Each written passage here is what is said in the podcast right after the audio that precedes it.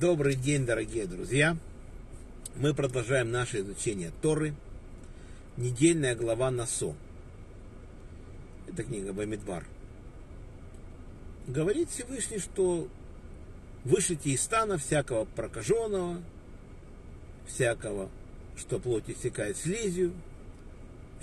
Эти все категории нужно выслать. Человек, который заражен проказой, не имеет права жить ни в каком из станов. У нас три стана.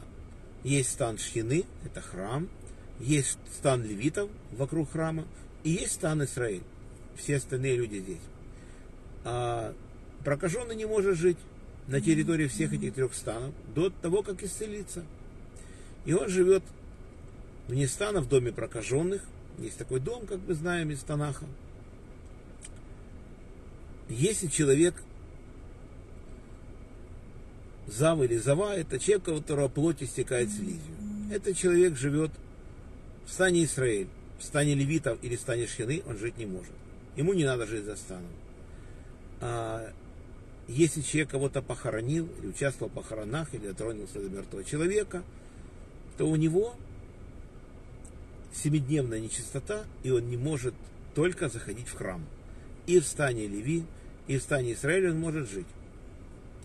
И мы знаем, что он очищается пеплом рыжей коровы в третий день после того, как прикоснулся к мертвому человеку, или третий в седьмой день, и тогда он уже может, в седьмой день заканчивается, темно уже, звезды вышли, он уже может войти в храм. Вот так. И за что такое наказание, допустим, самое сильное это цараат? В основном за то, что мы творим своим языком. Вот говорим, что хотим. О ком-то чем-то говорим, пытаемся о ком-то что-то рассказать, то, что не надо, что-то слышали, даже если это правда. Это может возникнуть. Даже это, если нам кажется, даже человек праведник, вот мы смотрим, Мирьям, праведница, поговорила о благом деле. Пришла к своему брату, первосвященнику Агарону, и говорит, наш брат Маше неправильно относится к своей женой. Я ее встретила, искала цепора, какая ты красивая, но она сказала, ну и что? И я, говорит, поняла, что Маше, как на женщину, не обращает на нее внимания. За то, что они так поговорили, Всевышний покрыл Агарона проказой и сразу убрал проказу. Чтобы не позорить первосвященника, а Мирьям была покрыта проказой с ног до головы. И Гарон говорит, извини, господин наш Маше, мы глупо поступили, молись за нас. Маше, естественно, его брат и сестра пострадали, и он молится Всевышнему, исцели ее, господин, не будет на как мертвец полуислевший.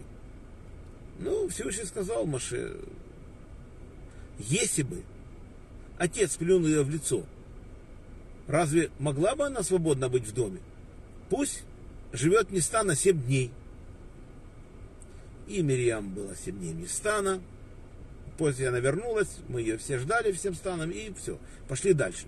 Но, что это такое? Что она сделала такое? Казалось бы, имела она право, все-таки первосвященник, раввину, прийти сказать то, что ты думаешь. Оказывается, нет. Равец как Зильвер, благословенная память, он говорит, если бы она пришла к Маше, и все, что она думала на эту тему, ему четко сказала, она бы была права.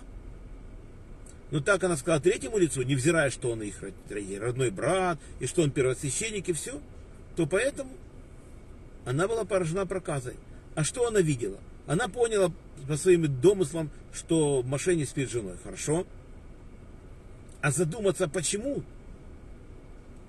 Мы же с вами знаем, когда мы подошли в Хорев, горе Синай, Всевышний сказал, будьте готовы к третьему дню, не приближайтесь к женщине. Маше вообще сказал народу, чтобы три дня не приближались женщине, чтобы ничего не перепутать, потому что будем разговаривать со Всевышним. Это мы знаем истории. А Маше то все время разговаривал со Всевышним. Он мог заходить в храм, святая святых.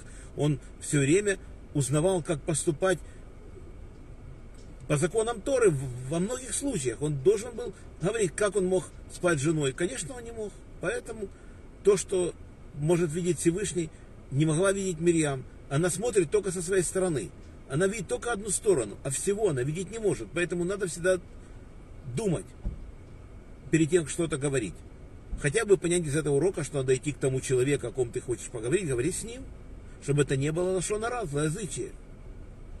Вот так. Маше тоже Всевышний говорит, Маше, ты пойдешь, выведешь народ Израиля из Египта. Маше сопротивлялся. Он, э, это было много, это не одна неделя, это много времени был это разговор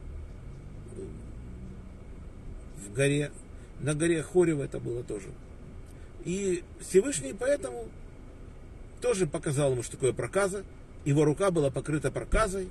Он говорит, он покажет это знамение людям, что твоя рука будет покрыта проказом, чтобы люди верили, что явился всесильный.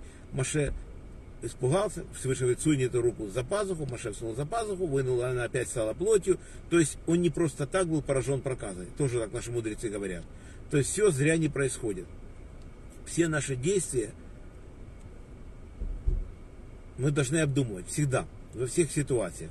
Потому что Всевышний не любит, если мы разговариваем. Хочешь разговаривать, Всевышний разрешил. Говори с утра до ночи. У тебя есть Тора, у тебя есть много книг. Если тебе тяжело читать Тору, ты устаешь, читай Мидраж, читай другие рассказы кошерные. Пожалуйста. У тебя огромное количество литературы. И можешь разговаривать, рот пусть не закрывается. Но просто поговорить на отвлеченные темы, особенно с человеком третьим, о ком-то другом, это четко запрещено. Поэтому вне всех трех станов человек, который так делает, живет вообще со всеми тремя станами. А на этом наш сегодняшний урок заканчивается. Всем желаю крепчайшего здоровья. Всем браха, парноса, кавана, мазал то, что мы это время не грешили, учили Тору. Читаем, молимся за весь наш список, которых у нас есть, людей, которые просят, чтобы за них молились. И до следующих встреч. Надеюсь, она состоится завтра в 15 часов. Пусть срочно кончится страшная война. Шалом.